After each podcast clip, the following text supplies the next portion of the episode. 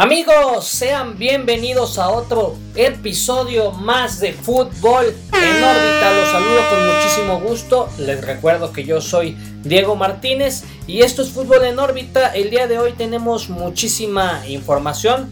Eh, una disculpa eh, también por, por entregar este podcast tan, tan tarde.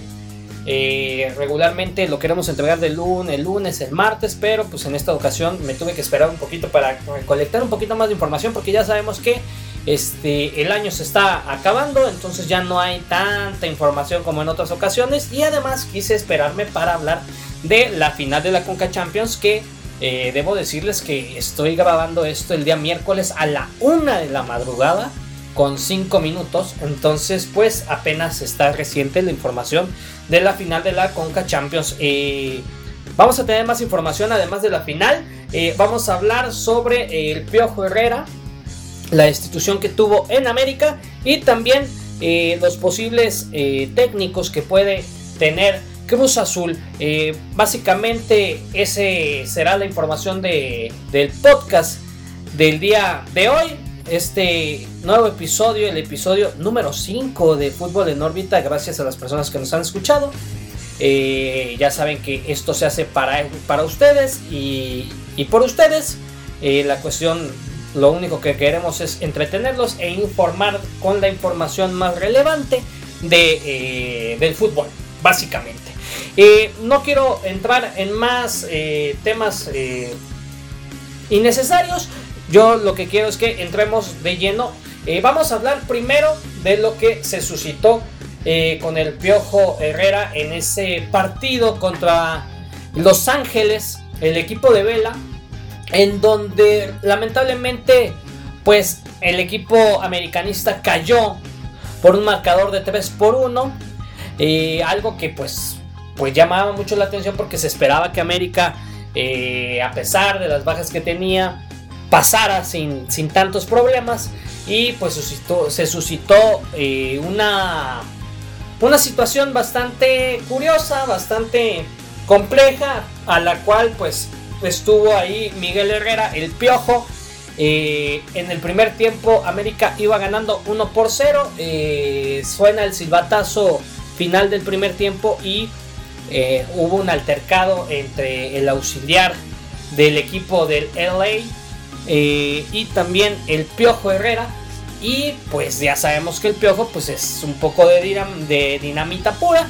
Y pues se hicieron de los empujones, este, se filtraron varios videos de varios insultos que, entre los dos se dijeron. Y bueno, ahí había parado eso. En el segundo tiempo empieza el, partido y Vela hace un concierto con, con las Águilas del América y les mete el 2 por 1 le mete dos goles, o sea, increíble la actuación de Vela en ese, en ese, en ese partido. Y el 3 por 1 llegó para sentenciar al América y quedó eliminado América de, de la Conca Champions. Se esperaba que pasara América junto con Tigres y se diera una final mexicana, completamente mexicana, pero no se pudo. Y al siguiente día, pues se hablaron de muchas cosas. El altercado del Piojo, pues fue una una acción más de este tipo que realmente ya eh, Miguel Herrera nos tiene bastante acostumbrados a esto, a este tipo de altercados, pero que se había hablado, o sea, lo curioso aquí era que se había hablado hace poco de una renovación de Miguel, de Miguel Herrera por bastantes años, creo que eran cuatro años, eh, que le dio el Club América, pero se habla de que en esas, en las cláusulas que se, en las cláusulas que se da en el contrato, se le especificó a Miguel Herrera que cambiara la actitud, que evitara todo este tipo de situaciones o confrontaciones o cualquier este, escándalo fuera del fútbol. Y si no seguía eso, pues se podría dar el caso de, de rescindir el contrato y, y, cada quien por su lado, ¿no? Creo yo que eso ya se lo habían dicho a Herrera desde hace mucho tiempo. Creo yo que él ya sabe que tiene muchos problemas. De hecho, ya sabemos que él tenía problemas y también no tuvo problemas. También la hija de, del Piojo eh, con Cristian Martinoli. Que hay que recalcar algo. Eso, ese fue otro escándalo, ¿no? Que tuvo el Piojo Herrera. No en América, pero sí, sí es un, es un técnico que puede ser muy bueno en cuestión de planteamiento de partidos y lo que quieras, pero causa muchos problemas. Eh, todo esto se suscitó eh, a pesar de, esta situación que, se dio, pues sabemos que el torneo de América fue pues muy malo, ¿no? Fue eliminado por Chivas eh, de forma, creo yo, humillante, porque América no jugó a nada. Y en este caso en la Conca Champions igual, fue de forma humillante, errores este, básicos, vimos a un Ochoa tirándose al piso, no, o sea, una fiesta lo, lo de América creo yo que hoy por hoy sí a pesar de haber tenido buenas temporadas y todo lo que tú quieras, hoy sí hay que pensar bien en qué, qué va a hacer América porque no puede, no tiene ya la situación económica de antes para contratar futbolistas y tiene que crear a nuevos jugadores y le está costando en ciertos puntos porque ellos se caracterizaban mucho en derrochar dinero y traer jugadores y se acabó, ¿no? No había ningún problema. Ahora ya tienen un, un momento bastante complicado y ahora con la salida del Piojo se habla de. Se habló en muchos temas de quién pierde más, Piojo o América. Los dos pierden mucho, que veo yo. Pero siento yo que específicamente el Piojo pierde más porque en América encontró lo que ningún otro equipo encontró. En América fue campeón. Piojo no ha sido campeón en ningún otro equipo. Y, creo yo que eso ha sido una problemática para él porque antes de América el Piojo era un técnico X. Y, gracias a América llegó a una selección mexicana, a un mundial donde se jugó bien, se perdió como siempre, pero se jugó relativamente bien, siendo objetivos, no se jugó bien. O sea, si, si somos objetivos en ese mundial, nos pudieron haber metido Brasil 8-0. Este, contra Camerún tuvimos muchos problemas para ganar, se le ganó bien a Croacia y contra Holanda pues se echó para atrás esperando que el gol de Giovanni pues nos diera el triunfo, ¿no? Pero esa es otra historia. Esa es otra historia y, eh, que ahorita vamos a tocar. Eh, Piojo Herrera pierde mucho porque en América había encontrado eso que necesitaba. Fue campeón en América en dos ocasiones. Las dos ocasiones se les ganó al Cruz Azul en el clausura 2013 y en el año 2018. Fue campeón eh, América, los dos duelos contra Cruz Azul. Ya sabemos que en el 2013 fue esa de Moisés Muñoz. Y en la del 2018, pues fue esa donde Cruz Azul este, jugó sin tenis porque no pasó absolutamente nada. Y también en dos ocasiones fue subcampeón. En el 2013 estuvo muy cerca de lograr un bicampeonato. Eso fue algo curioso, pero se enfrentó a un León que lo destrozó prácticamente. Y en el 2019 Monterrey le ganó el título. Entonces estamos hablando que Miguel Herrera había manejado bien al América. El único problema es que ya se le había avisado de este tipo de, confrontamientos y todos sabemos que no es la primera vez.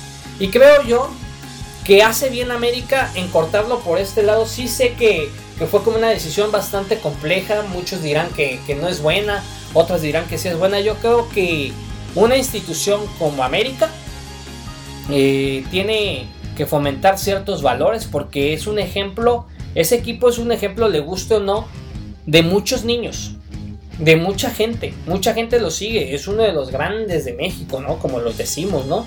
Como decimos de Chivas, como decimos de Cruz Azul, como decimos de Pumas, como decimos de América, ok, entonces si son grandes deben de poner castigos ejemplares. Ya lo había hecho América cuando pasó lo de Renato Ibarra, que pues ya sabemos esa situación y que lo mandó a volar prácticamente eh, lo vimos en Chivas con este caso de estos jugadores que se pararon. Entonces, que veo yo que esos son los buenos ejemplos y que nadie está por encima del club ni de nadie, ni de cualquier persona. Yo creo que lo del Piojo fue desagradable.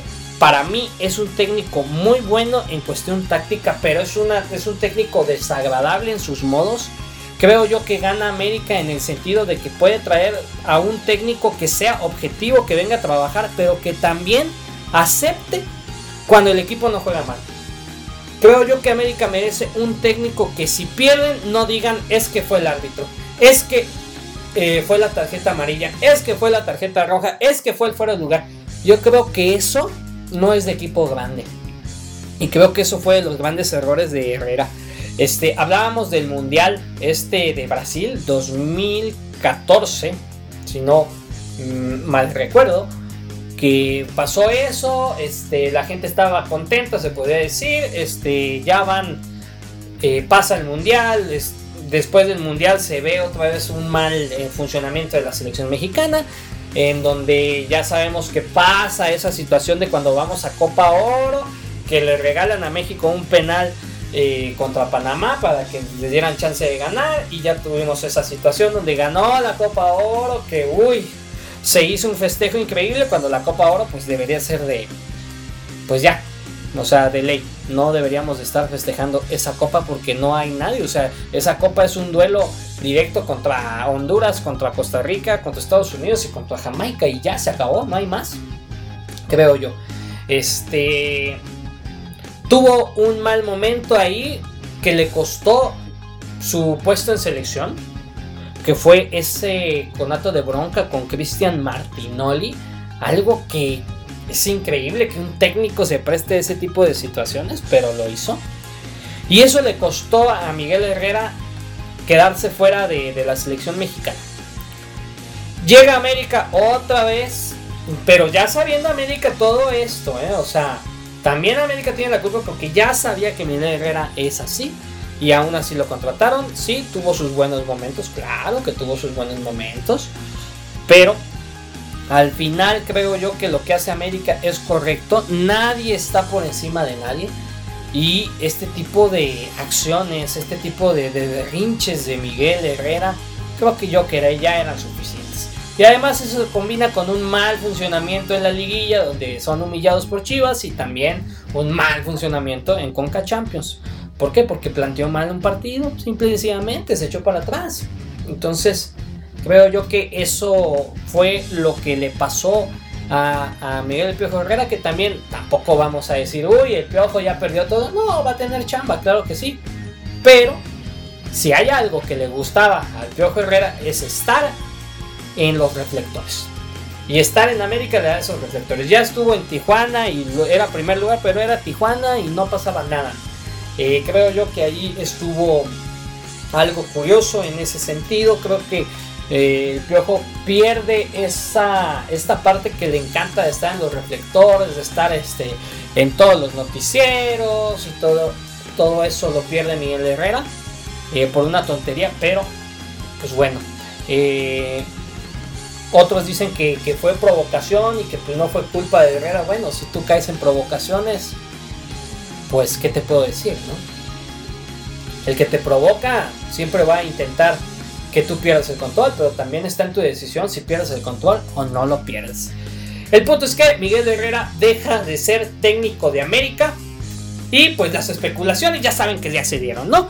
Se habló de Mohamed, se habló de Memo Vázquez, de un sinfín de técnicos todavía no se sabe, se habla de que América quiere un técnico con perfil europeo, pero pues el torneo empieza en enero, como por el 11, el 11 de enero, entonces no hay tiempo como para que como para que venga alguien a pues saber cómo funciona el fútbol mexicano. También si traen a alguien de perfil europeo, pues va a llegar y va a querer contratar. Pero América ahorita está súper jodido, no tiene dinero, este, no invierte en jugadores. Entonces, pues tiene que irse, creo yo, con algo del mercado nacional. Se habla de Mohamed, no creo que llegue Mohamed, sinceramente, porque pues ya estuvo ahí. Lo hizo bien y todo, pero pues no creo que llegue Mohamed. Se habla de Memo Vázquez, aunque Memo Vázquez nunca ha estado, bueno, estuvo a cargo de Cruz Azul, pero no pasó nada. Entonces no creo que le den el premio a Memo Vázquez de, quedarse con América. Pero se ha hablado de, Dante Siboldi, el, el ex técnico de América, y al parecer dicen las malas lenguas que pues sí le llama la atención al América tener al técnico de Cruz Azul. Y ahí en una de esas, ¿por qué no? No damos de que ¿Por qué no se da la situación de que si Waldi llegue a la América, despedido de Cruz Azul, y el Piojo Herrera llegue a Cruz Azul, despedido de América? Ya saben, ya saben que el fútbol mexicano es como una telenovela y parecemos que estamos en la Rosa de Guadalupe, señores. Y esto hace que pasemos al siguiente tema. Cruz Azul. Eh, ya sabemos que corrieron, o bueno, Dante Siboldi eh, renunció después de la mala participación que tuvo en la, en la liguilla, ¿no? Porque pues ya ven que, que iba ganando 4-0 y que llegó Pumas con toda esa fortaleza y les metió 4 y los dejó fuera. Eh, además del gran fracaso en Conca Champions nuevamente, ya saben que en Cruz Azul, este, pues es el pan de cada día, este, no conseguir los objetivos. Y así se la llevan. Están buscando un nuevo técnico que cubra el perfil que dejó Dante Siboldi, que sepa jugar con mexicanos, porque pues, tiene una buena base de mexicanos Cruz Azul, con ciertos este, jugadores del extranjero. Y pues todo parece indicar que hay dos opciones para Cruz Azul. La primera opción es Ego Sánchez. Oh, disculpen, no, no, no, es Hugo Sánchez. Hugo Sánchez, el pentapichichi. El que cada vez que lo que, que, platica presume su bicampeonato. Sí, ese, el mejor futbolista en la historia de México. Eso no lo voy a negar. El mejor, el más brillante, lo que quieran. Pero como técnico ha sido otra historia, veo yo. Eh, Hugo Sánchez es una de las opciones. Eh, ya hasta él lo dijo que, que sí lo contactó Cruz Azul y que él está abierto completamente para llegar a los de la Noria. Este también está la segunda opción que es Matías Almeida, el ex pastor de las Chivas. Esas son las dos opciones que tiene Cruz Azul hasta el momento. Y quiero yo recalcar, pues tal vez como eh, puntos a favor de cada uno y pues puntos en contra, ¿no? Puntos a favor de Hugo Sánchez pues bueno, Hugo Sánchez, por todo lo que representa y por lo que es, pues es un ejemplo a seguir que puede ayudar a las nuevas generaciones de Cruz Azul a motivarse. Todos sabemos que Hugo Sánchez no era un gran técnico, pero lo que sí era era un gran motivador. Todos lo sabemos. Entonces, pues para el chavo que está en Cruz Azul, ver a Hugo Sánchez, al mejor futbolista en la historia, dirigir a tu equipo, creo que es algo importante. Además, creo yo que la experiencia que tiene Hugo Sánchez, si la llega a compartir de buena manera y, cae, eh, empata perfecto con los jugadores de Cruz Azul, pues puede ser algo bueno, ¿no? Y los puntos a favor, pues obviamente el éxito que tuvo eh, Hugo Sánchez con Pumas, el bicampeonato el primer técnico que consiguió un bicampeonato, que pues bueno, es algo que presume Hugo Sánchez cada que puede, cada que puede lo menciona, ¿no? Eh, eso es, creo yo, los puntos a favor. Pues creo yo que también sería bueno mediáticamente llevar a Hugo Sánchez. No sé qué tanto le gusta la afición, pero pues a las cámaras y todo, pues Hugo Sánchez de nuevamente de técnico, ya sabemos lo, la controversia que es cuando habla y estar en el Cruz Azul para él sería este el escenario perfecto para ser Hugo Sánchez. Los puntos en contra, pues que Hugo Sánchez lleva 8 años sin dirigir. Es un punto en contra bastante valioso. ¿Por qué? Porque regularmente, pues, cuando un equipo importante o con buena capacidad económica está buscando un perfil de un técnico, pues lo que busca es un técnico que recientemente eh, haya tenido o haya obtenido ciertos títulos, campeonatos, ¿no? Eh, por ejemplo, ahorita que ya se fue el Piojo Herrera de América, pues va a llegar otro equipo. Oye, ¿cuál es su carta de presentación? Pues su carta de presentación es que en el 2018 fue campeón y en el 2019 fue subcampeón, ¿no? Entonces, ah, bueno, entonces en los últimos años pues fue protagonista, sí, exactamente. Eso es lo que buscan y ese es el pequeño problema que tiene Hugo Sánchez.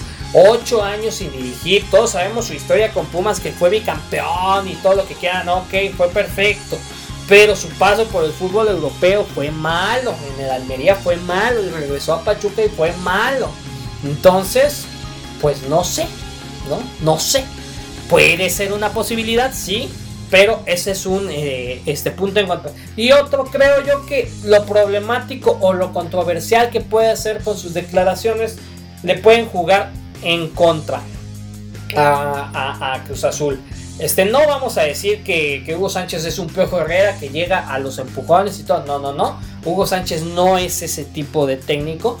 Pero sí es un técnico que, que se le puede decir como un poquito lengua suelta sí, sí se le puede decir que de repente dice, sí, vamos a ser campeones en la jornada 2, o, o puedes decir como cuando llegó a la selección, dijo, yo a la selección voy a ser campeón del mundo, la voy a ser campeón.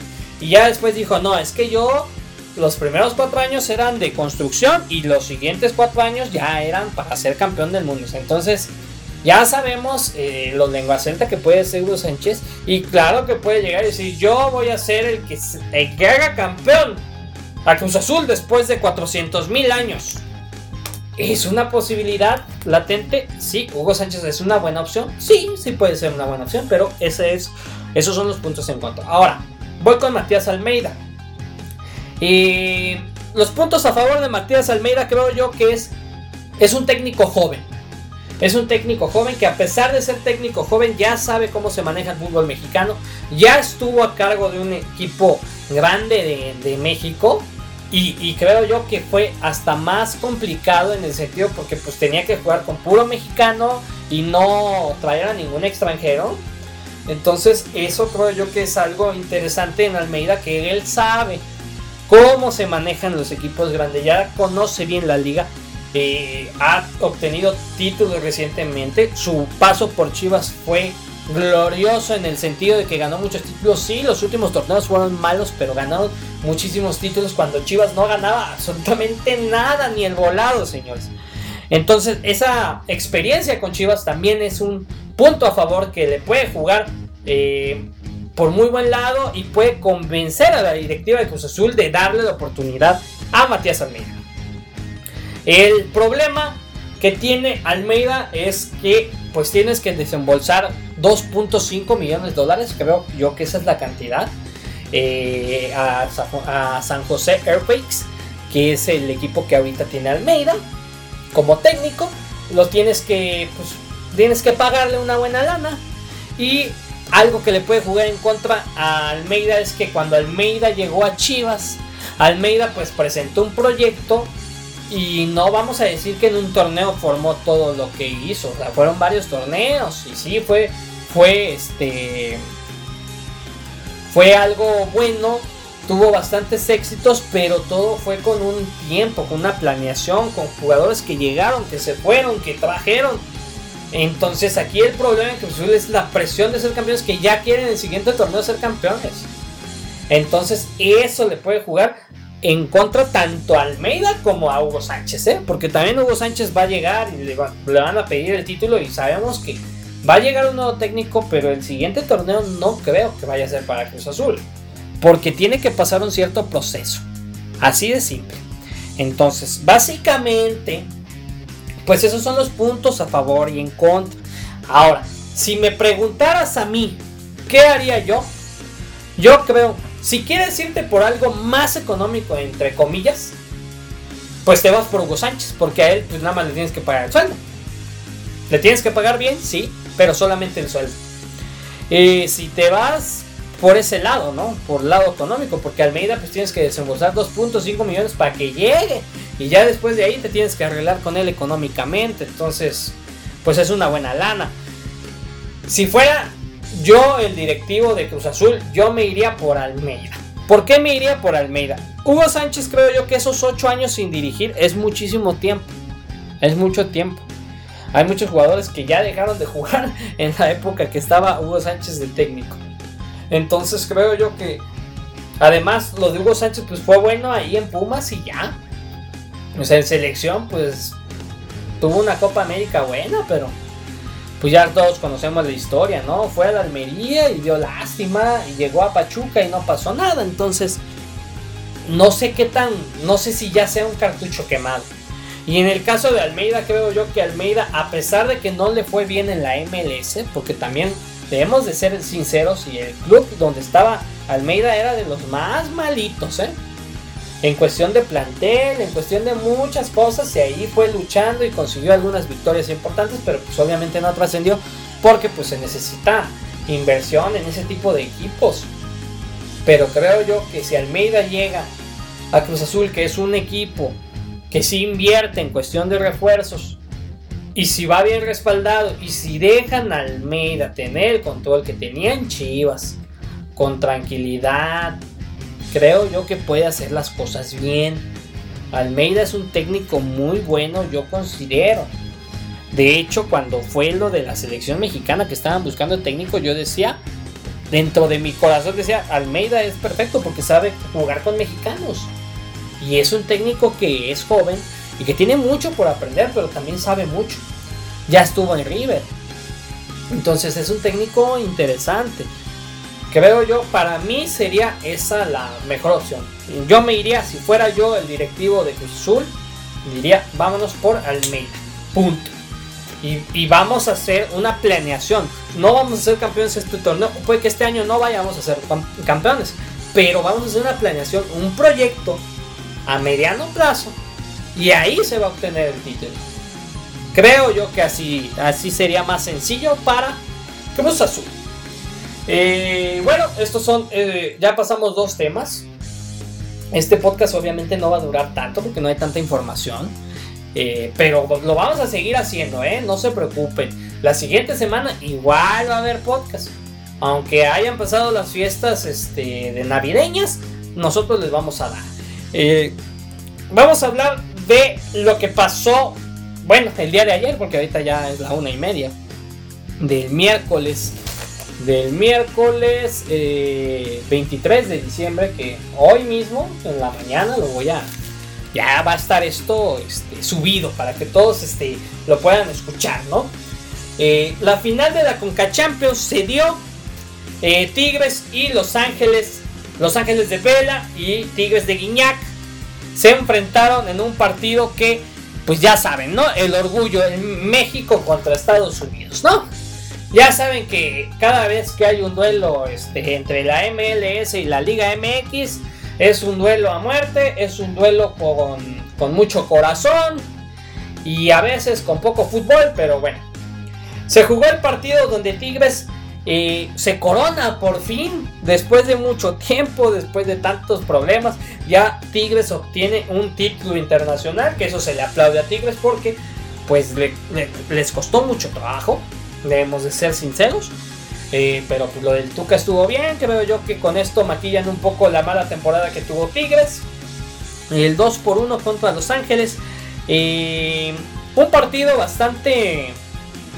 No sé, me dejó muchas sensaciones en cuestión de que esperaba un poquito más de emoción. Pero pues también fue un partido como muy trabado, muy complicado. Este, hubieron 11 remates de Tigres y 10 de Los Ángeles. Eh, lo curioso es que al arco solamente fueron 5 de Tigres y uno de Los Ángeles. No, entonces y los de la MLS les costó mucho trabajo. La posesión estuvo en un 55% con Tigres, 45% con Los Ángeles. Aquí va lo curioso. El técnico era de Guatemala, no recuerdo su nombre, la verdad, no lo chequé, discúlpenme. Pero se dio un festín en este partido de patadas por todos lados. O sea, a los atacantes de Los Ángeles los estuvieron pateando. A Vela lo estuvieron pateando. Y ahí les va el dato, ¿eh? No se vayan a reír, es un dato curiosísimo. Hubieron 17 faltas de parte de Tigres y 23 de parte de Los Ángeles. O sea, esto suma a 40 faltas en un partido de 90 minutos. 40 faltas, amigos. Estamos hablando de que cada dos minutos había una falta. Pero no hubo tarjetas amarillas. Y no hubo tarjetas rojas. O sea, se patearon a como pudieron. Se dio. Hubo eh, una entrada de, parte de, Tigres. Creo que era Dueñas. Así. Con toda la espalda del futbolista. Este. Blessing de, de, Los Ángeles, increíble, o sea, un penal que se debió de marcar sí o sí. Este, luego, luego que empezó el partido a favor de Los Ángeles, que no se marca, no lo ven. Ya prometieron que el siguiente torneo van a, van a tener VAR, por favor. O sea, era el único torneo que no tenía VAR. O sea, que no hay dinero, no lo sé. E, es lastimoso esta Conca Champions que permita este tipo de partidos con este tipo de árbitros 40 faltas y no hay tarjetas amarillas. Se estaban pateando. A Vela lo zapatearon como no tienen idea. Si no apareció mucho en el partido fue porque todo el tiempo estuvo tirado, señores. Es lastimoso este, este, este partido en ese sentido. Como dije, no se marca un penal que hubiera puesto encima. Eh, hubiera adelantado a Los Ángeles inmediatamente en el partido porque el primer tiempo quedó 0-0, era el 1-0 de Los Ángeles. Y terminan afectando y terminan haciendo dudar a la afición de, oye, estarán ayudando a Tigres porque ya sabemos que los intereses siempre son de que los equipos mexicanos ganen este tipo de torneos. Pero realmente ayudaron, no ayudaron, nadie lo sabe. Eh, eh, un penal descarado, o sea, el Chaca le mete el brazo y lo jala del hombro y le mete la pata y lo está pateando. O sea, doble falta y no marca si no había nadie que lo que tapara al árbitro. O sea, estaba clarísimo. Pero bueno, ya sabes. Ya saben, con K-Champions, ya saben que este torneo es, es algo curioso. Este, Los Ángeles empezaron ganando con un gol de Diego Rossi, el uruguayo, de, al minuto 61, un centro que, eh, que no puede este, cortar Aquino y Diego Rossi le pega y sale el balón como bombeadito, pedían fuera del lugar del otro, de otro futbolista que estaba por ahí, pero pues no dieron nada porque no participó en la jugada, era el 1 por 0 de Los Ángeles al minuto 61, Tigres pues se volcó con todo hacia adelante y en un tiro de esquina, Hugo Ayala mete un cabezazo cruzado y al 72 Tigres lograba el empate, Tigres andaba encima, intentando buscar y Los Ángeles sí se veían un poco pues ya lastimados en cuestión eh, física ya se veía que estaban teniendo ciertos problemas, pero pues ni modo. Eh, Tigres con Guiñac, ya saben que Guiñac siempre aparece en los momentos importantes para Tigres. En esta ocasión volvió a aparecer al minuto 84 en un disparo cruzado que deja a Werner sin ninguna oportunidad al arquero este holandés que estuvo antes en el Feyenoord, creo yo, si no mal recuerdo. Era el arquero de ese equipo holandés. Guiñac mete al 84 el 2 por 1 y se acabó. Tan tan. Tigres por fin alcanza un título internacional y va a ir al Mundial de Clubes. Sí, al Mundial de Clubes, señores. Ese que, que tanto se le había negado a Tigres. Ese que tanto presumían los regios, este, los de Monterrey, que tanto presumen este, muchos equipos mexicanos. Ahora ya Tigres va a poder ir. Creo yo que es bueno creo yo que ya se lo merecía el proyecto de, de, Tigres. Este proyecto que, ha comandado el Tuca ya merecía llegar a esta competición para ver qué es lo que sucede. Eh, Tigres va a ir al Mundial de Clubes que desde 2020 que se va a jugar en el 2021 porque pues ya saben, hashtag pandemia.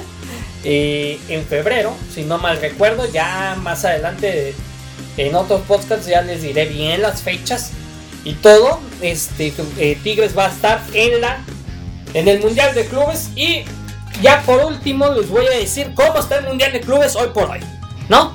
Este, en el Mundial de Clubes por parte de la UEFA va a participar el Bayern Múnich, que esperemos que todo se dé bien para ver a Tigres enfrentarse en una semifinal al Bayern Múnich, ¿no? Que eso es a lo que va este, siempre el equipo, los equipos mexicanos en el Mundial de Clubes, a ganar el primer duelo, y poder estar en la semifinal contra el equipo que gana la Champions League, en este caso el Bayern Múnich. Eh, por parte de Conmebol todavía no se da, todavía no termina la Copa Libertadores, pero pues solamente hay de dos, o sea, o es un equipo brasileño o es un equipo argentino.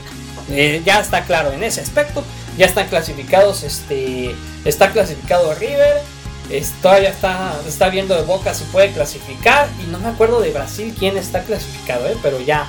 Pero ya, ya, ya no hay otra opción. O sea, ya es Tigre, es este, es un equipo argentino o es un equipo brasileño. Tigres, obviamente, va a ir por parte de la CONCACAF, esa gloriosa CONCACAF, que va con todo con Tigres. Sí, sí, sí.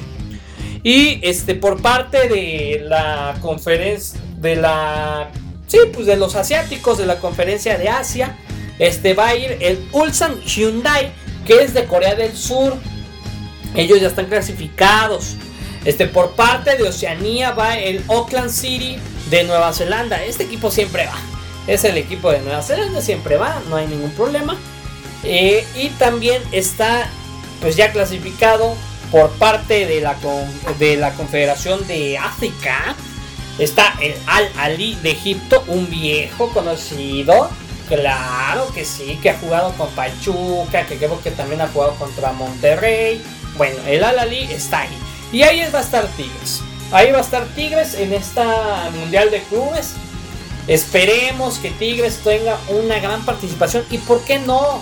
Porque somos mexicanos, hay que apoyar a los equipos mexicanos. Ojalá y alcance ese tercer lugar que en su momento tuvo Necaxa, que ha sido la mejor participación en la historia de un equipo mexicano en un mundial. ¿No? De clubes, de clubes, de clubes. Eh, bueno, esto ha sido toda la información hasta el momento. La otra semana, el siguiente podcast, yo creo que vamos a hablar del fútbol de estufa. Eh, no quise hablar ahorita porque todavía no se dan como que movimientos que digamos así importantes. Y pues en el siguiente sí quiero darle como un apartado al fútbol de estufa de todos los equipos eh, mexicanos. Las altas y las bajas y algunas este, posibilidades que se pueden dar por ahí. Pero pues básicamente y hemos llegado al final de este episodio de Fútbol en órbita. Se los agradezco mucho, como les dije, yo soy Diego Martínez. Eh, pueden seguirme en mis redes sociales, estoy en Instagram como Diego Yeye, eh, las dos con Y. Y pues muchas gracias a las personas que llegaron hasta aquí, hasta este momento a escuchar. Se los agradezco mucho. Este podcast, como les digo, los hago, lo hago para ustedes y por ustedes. Y espero que la pasen muy bien. Que tengan una muy bonita Navidad. Y no les digo año nuevo porque espero verlos. Bueno, cuál verlos, ¿no? Espero eh, platicar con ustedes antes. Antes de, año nuevo. Eh, vamos a hacer un podcast a ver si hacemos un especial de, de lo mejor del año. ¿Por qué no? ¿Por qué no? Lo mejor del año de fútbol. A ver, vamos a intentar hacer esa, esa dinámica. Pero también vamos a hablar de fútbol de estufa. Vamos a ver qué, qué más temas salen este, dependiendo en la semana. Ahorita sí estuvo un poco movido gracias a lo del Piojo Herrera, ¿no? Pero muchísimas gracias. Les agradezco mucho que sigan escuchando este podcast Fútbol en órbita. Yo los saludo y me despido con muchísimo gusto. Soy Diego Martínez y hasta la próxima. Gracias.